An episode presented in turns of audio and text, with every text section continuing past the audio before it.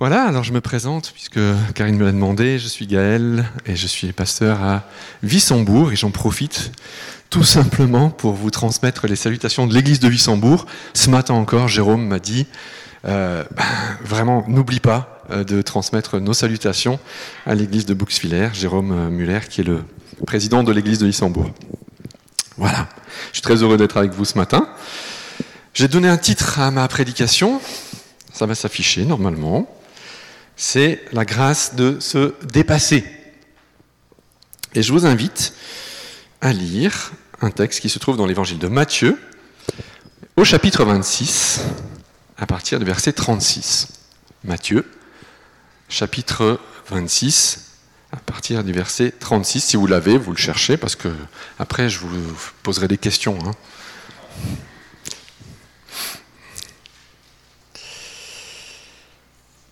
Donc Jésus arrive avec, euh, eux, c'est-à-dire avec, euh, avec euh, ses disciples, à un lieu appelé Gethsemane. Et il dit à ses disciples, asseyez-vous ici pendant que je vais prier là-bas.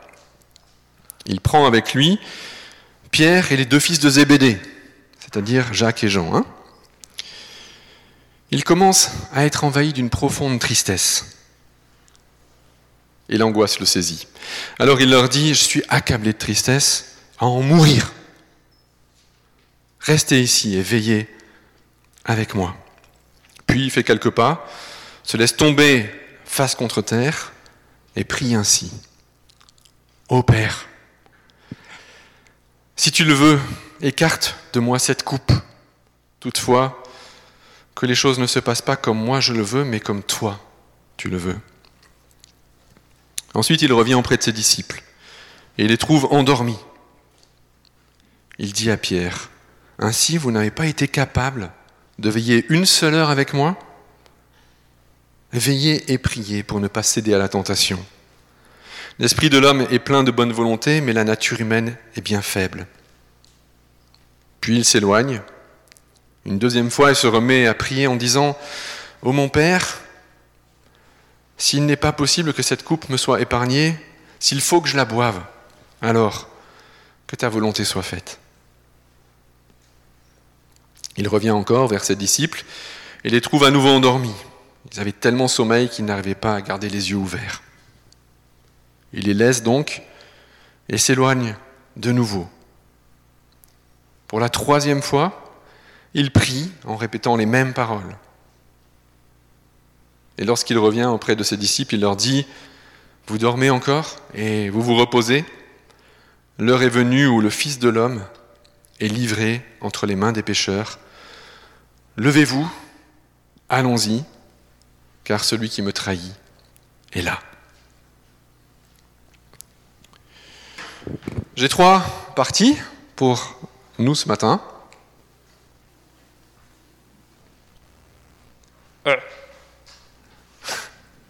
Première partie, l'histoire vue du côté des disciples. Deuxième partie, on va voir un texte parallèle, une histoire parallèle à, à cette histoire qu'on vient de lire, et vous allez voir que de ce parallèle, on va tirer quelques leçons. Et puis, troisième partie, la grâce de dépasser. Vous allez voir quoi C'est bon? Vous êtes prêts? Première partie. L'histoire vue du côté des disciples. Parce que la plupart du temps, quand on lit cette histoire, on, on voit du côté de Jésus. Hein, on voit cette angoisse profonde qui est vraiment très frappante hein, euh, que Jésus a vécue.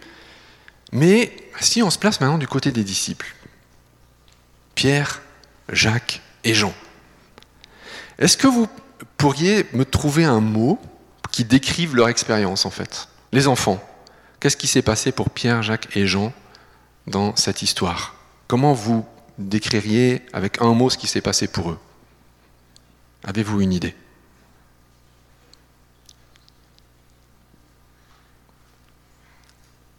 Une idée? Il n'y a, pas de, mauvaise réponse. Sommeil, ouais, c'est pas ça que j'ai pensé, mais c'est bien, ouais. En quoi d'autre?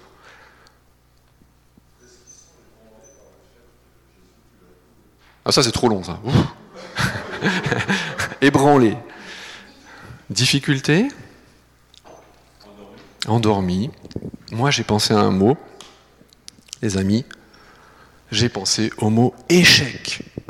Échec sur toute la ligne pour nos trois amis. Ils avaient trois possibilités, trois chances de soutenir Jésus dans un moment où il en avait tellement besoin. Et qu'est-ce Qu'est-ce qu'ils font, nos amis? Ils dorment, ils se plantent, ils ratent sur toute la ligne trois échecs successifs. Successifs, pardon. On pourrait dire que, en fait, ils font l'apprentissage difficile de, du réalisme sur eux-mêmes. Parce que juste quelques temps auparavant, quelques temps avant cette histoire, en fait, ils ne sont pas très réalistes, ils sont plutôt, ils ont, en fait, ils ont une très belle opinion d'eux-mêmes. Et euh, ça, on voit ça euh, au, chapitre 20, hein, c'est Jacques et Jean qui disent quoi? Ils disent à Jésus, mais nous pouvons boire la coupe que tu vas boire. À un moment donné, vous avez vu dans l'histoire, il parle d'une coupe, hein, Jésus?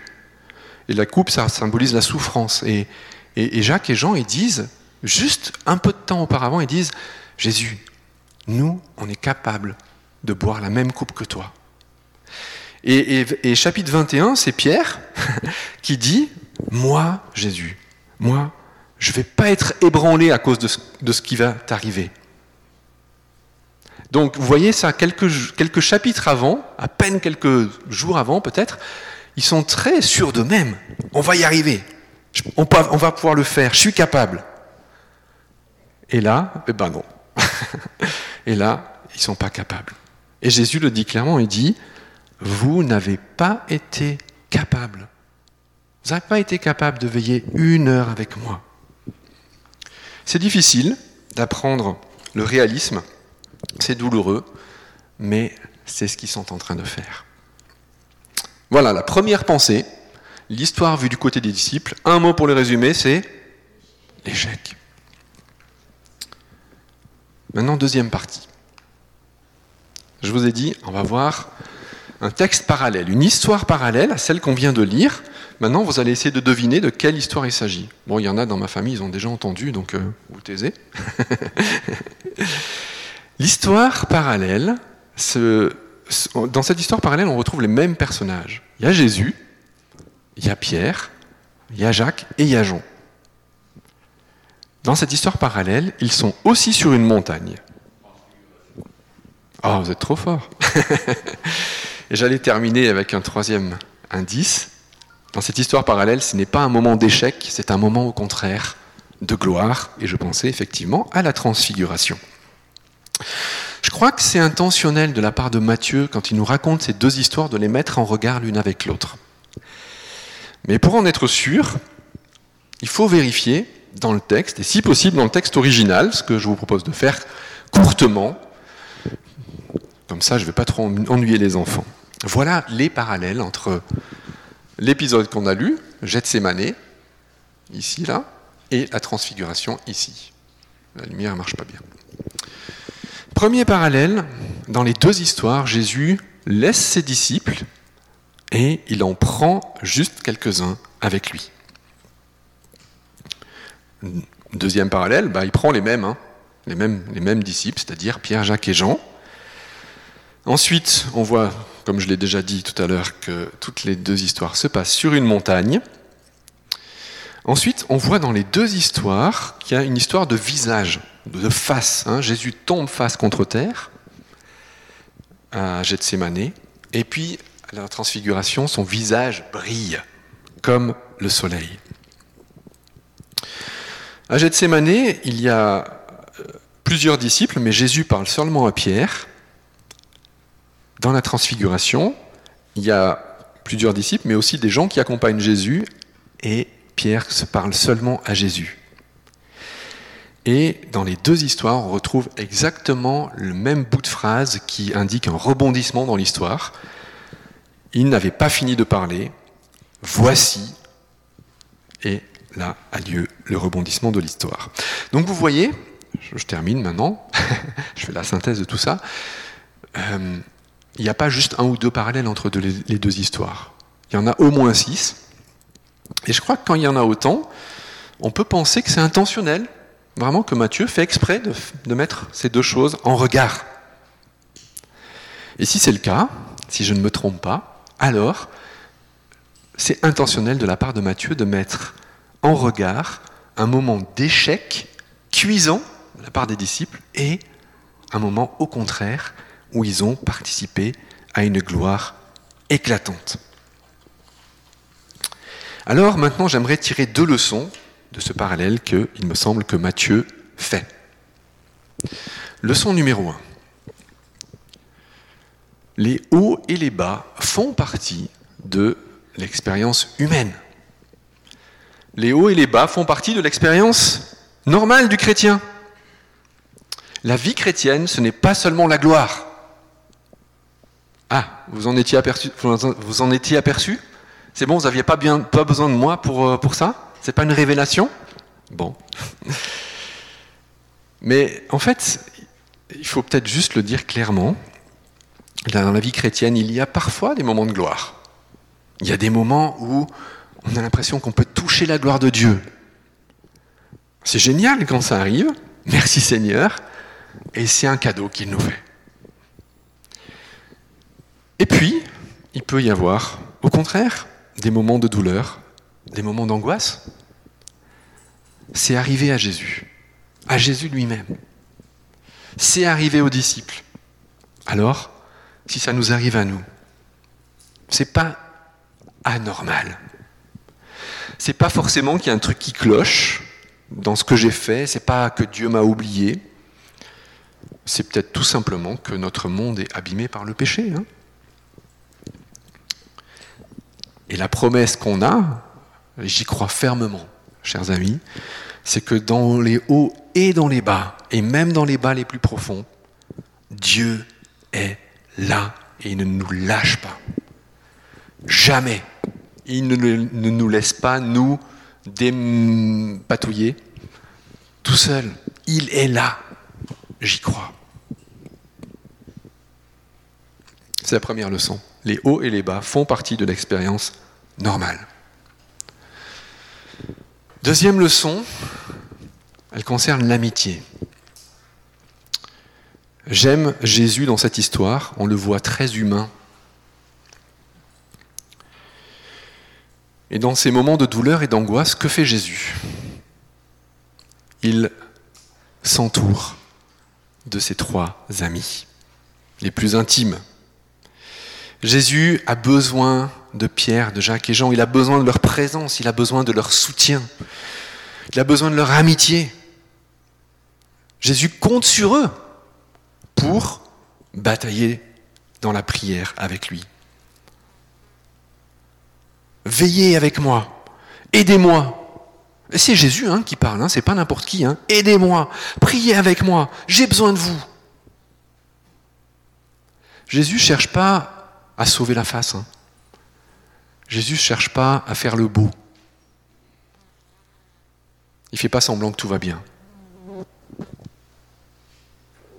Je suis accablé de tristesse jusqu'à en mourir. Il va cache. Jésus va cache. Quelle est la leçon pour nous?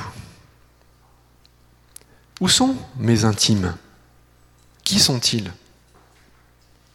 Est-ce que j'ai, est-ce que tu as au moins une ou deux ou trois personnes, des vrais amis, où tu ne fais pas semblant, des frères, des sœurs, qui peuvent être à tes côtés quand ça va vraiment pas bien? Qui sont tes intimes? On ne peut pas être intime avec tout le monde, les amis, même dans l'Église. C'est pas possible, et Jésus n'est pas intime avec tout le monde. Hein. Il, a, il a les douze, et, dans les douze, il a particulièrement ces trois. Qui sont mes intimes? Si, si j'ai personne, alors les amis, euh, il faut faire quelque chose. Et peut-être tout simplement qu'il faut apprendre à ouvrir un peu les portes de son intimité, de ce qu'on vit à l'intérieur. Se livrer un peu plus. Jésus le fait aussi. Arrêtez de vouloir faire bonne figure. Voilà. C'était la deuxième partie, ce parallèle avec l'histoire de la transfiguration et les leçons qu'on peut en tirer pour nous. Et voici maintenant la dernière partie. la grâce de dépasser, et maintenant que vous avez le mot en tête, vous savez qu'est-ce qu'on peut dépasser, la grâce de dépasser l'échec. Notre histoire ne se termine pas sur l'échec. Verset 46, est-ce que quelqu'un voudrait le relire, s'il vous plaît, ce verset Sur quoi se termine notre histoire? Levez-vous et allons-y, celui qui me trahit est là. Levez-vous, allons-y. Allons. Jésus ne reste pas bloqué à l'échec de ses trois amis. Je trouve ce verbe allons, il est génial. Qui est le sujet du verbe au niveau de la grammaire Je ne suis pas un fin grammaticien, je déteste ça. Mais qui est le sujet du verbe allons? Nous, c'est qui nous? Jésus et les disciples. Jésus et les disciples, ensemble, allons, on y va. Bon, vous êtes plantés, mais c'est pas grave. On y va et on y va ensemble. Jésus aurait pu dire attendez, moi j'y vais tout seul. Hein. Vous êtes plantés sur toute la ligne des amis comme ça, j'en ai pas besoin. Il aurait pu dire ça. Mais non. Non. Jésus fait la grâce à ses amis de dépasser leurs échecs en leur disant Allons, allons-y, on y va ensemble. Et ils vont affronter l'ennemi ensemble, hein, Judas et ceux qui veulent arrêter Jésus. Je vais vous raconter maintenant une petite histoire personnelle qui fait écho à ce que je voudrais, à ce que je viens de vous dire. Quelque chose que j'ai observé dans ma vie. Dans ma vie chrétienne, très tôt, j'ai été bon, voilà, conscient, très conscient, on pourrait dire, de mes échecs, de mes, de mes, de mes faiblesses, de mes chutes. Et au début de ma vie chrétienne, je me suis laissé souvent, souvent démonter par ces échecs. L'échec prenait toute la place. Et finalement, j'arrivais à quoi? Je voyais plus rien d'autre que mes échecs, donc j'arrivais à quoi? J'arrivais juste à être paralysé. J'étais démonté. Aujourd'hui, les choses sont un peu différentes. Ce n'est pas que j'ai pas d'échec dans ma vie, évidemment pas. Mais ce qui a changé, c'est que je me laisse plus démonter. Aujourd'hui, je fais le choix conscient de me tourner vers Dieu. Je reviens à Dieu. Et, c'est l'histoire de ma vie.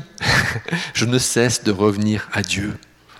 Et je reviens à Dieu de plus en plus vite. Je me relève. Et je me relève de plus en plus vite. Aujourd'hui, je ne me laisse plus démonter par mes échecs. Des échecs, les amis, on en aura toujours. Mais qui se réjouit quand on se laisse démonter par l'échec, quand on se laisse paralyser Qui se réjouit? C'est l'ennemi. Je crois que c'est une tactique de l'ennemi quand l'échec prend toute la place et quand on se laisse dépasser, démonter pardon, par nos échecs. J'ai presque terminé, je conclus. Je conclus et je résume tout ce que j'ai dit. Quelques idées clés. La gloire et la douleur peuvent faire partie de l'expérience du chrétien. Ce n'est pas anormal. La marche chrétienne nous apprend à être réaliste sur nous-mêmes. On apprend à connaître nos forces et nos failles. On apprend à voir en face nos échecs et nos réussites. L'amitié est une ressource fondamentale, fondamentale, capitale, quand on traverse des moments difficiles. Jésus, Jésus connaît toutes nos failles. Aucune ne lui est étrangère. Mais il n'en reste pas là. Il n'en reste pas là. Il nous fait la grâce de dépasser nos échecs. Il nous remet en route comme il l'a fait avec ses disciples. Allons, allons, allons-y. Va et ne pêche plus. Courage. Lève-toi. Relève-toi. Allons-y ensemble. Je vous invite à prier.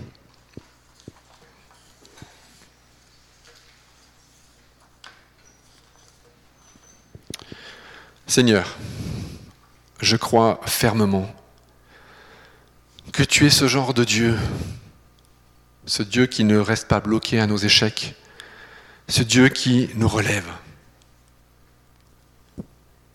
Seigneur,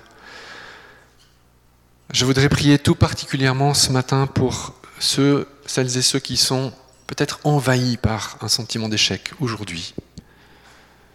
Seigneur, accorde ton regard, accorde ton regard sur nos situations.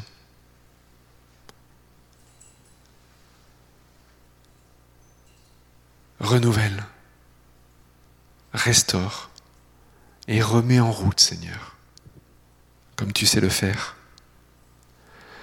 Aide-nous, Seigneur, à pas tomber dans ce piège de nous laisser démonter, de nous laisser paralyser. Aide-nous à nous tourner vers toi, à nous attendre à toi, à nous attendre à ta grâce. Et puis, si ce n'est pas aujourd'hui que je suis envahi par un sentiment d'échec, alors tu sais très bien, nous savons très bien que, voilà, peut-être ce sera pour plus tard, mais ça viendra certainement. Alors aide-moi, Seigneur, aide-moi la prochaine fois que l'échec voudra prendre toute la place. Seigneur, tu es là. Tu es là, dans nos hauts et dans nos bas. Tu seras là. Fais-moi cette grâce, Seigneur, à ce moment-là, de ne pas rester bloqué, de ne pas rester paralysé. Aide-moi à me relever avec ton aide, à me tourner vers toi le plus vite possible. Béni sois-tu, ô Dieu, tu n'es pas un Dieu du dimanche matin, tu es le Dieu qui relève, j'en suis convaincu. Tu es ce Dieu qui remet en route, tu es ce Dieu qui nous fait la grâce de passer par-dessus nos échecs. Béni sois-tu. Amen.